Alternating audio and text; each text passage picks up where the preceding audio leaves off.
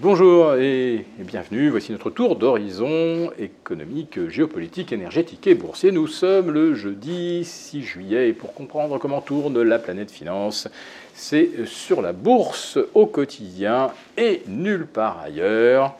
L'épisode du jour s'intitulera Et déjà quatre séances de baisse à Paris.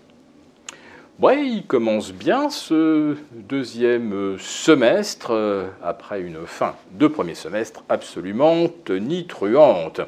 On se rappelle euh, de cette euphorie euh, du CAC 40 jeudi et vendredi dernier, pendant que les voitures brûlaient, que les boutiques étaient vandalisées et que la bibliothèque Alcazar de Marseille, qui contient des trésors inestimables, partait en fumée. Oui, on voit bien que les marchés, il leur en faut plus pour les intimider. Tenez par exemple également les rumeurs d'une attaque sur la centrale nucléaire de Zaporizhia en Ukraine, où chacun aurait accusé euh, l'autre d'avoir provoqué un incident nucléaire pour mener éventuellement à une guerre du même nom, eh bien cela non plus n'a pas impressionné les marchés. Et si la baisse s'accélère aujourd'hui, eh bien ce n'est pas à cause du risque nucléaire, manifestement non, ce sont les déclarations de la Fed et son insistance à affirmer qu'elle va aller combattre l'inflation jusqu'au bout, et peut-être même quoi qu'il en coûte, nous dirait Christine Lagarde, eh bien, cette réaffirmation euh, met les marchés de plus en plus mal à l'aise. Ça fait six mois qu'ils ne veulent pas l'entendre. Et puis là, je ne sais pas, avant de partir en vacances, peut-être que par prudence, il serait préférable euh, d'alléger peut-être un petit peu les positions. En tout cas, les minutes de la Fed, le compte-rendu de la dernière réunion, euh, a montré une quasi-unanimité euh, de ses membres. Alors, certes, pour faire une pause au mois de juin, mais tout le monde est à peu près d'accord, sinon tout le monde, pour remonter les taux, encore une fois, fin juillet, et probablement également, encore une fois, à la rentrée. En Europe, on anticipe tous maintenant que la BCE va aller au-delà de 3,75, voire 4%.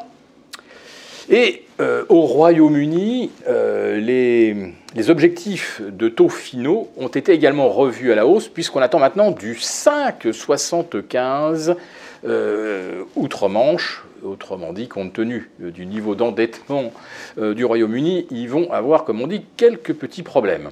Mais les États-Unis, à 5,5%, et si ça se maintient encore pendant 6 ou 9 mois, ça va également devenir euh, problématique. Bon, après ça, il y a l'horizon des euh, élections présidentielles américaines, et évidemment, les démocrates feront pression pour la Fed pour qu'il baisse les taux de façon à restaurer l'optimisme des entreprises, euh, des ménages, soutenir la consommation, etc. Néanmoins, ce marché américain repose toujours sur des euh, bases extrêmement étroites.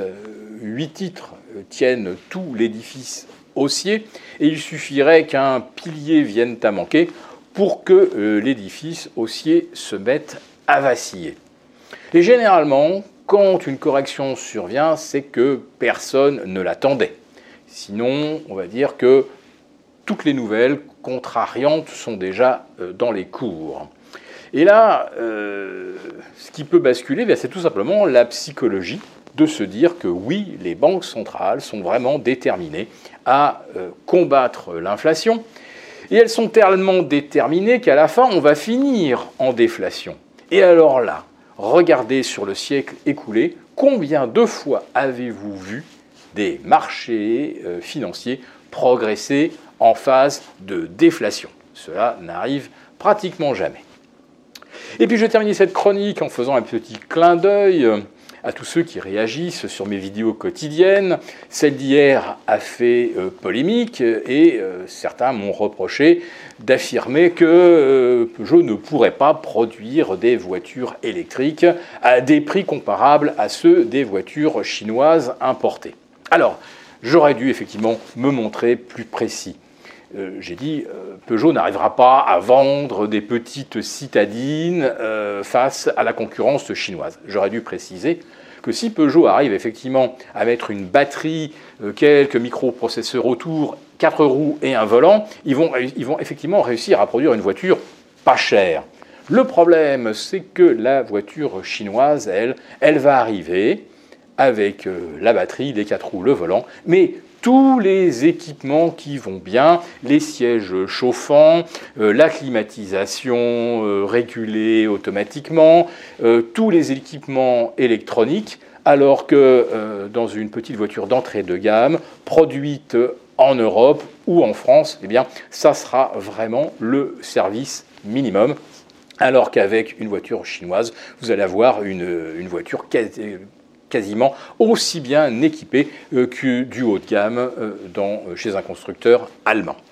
Voilà, si cette vidéo vous a plu, n'hésitez pas à nous mettre un pouce. On vous retrouve demain pour notre live avec les abonnés des affranchis.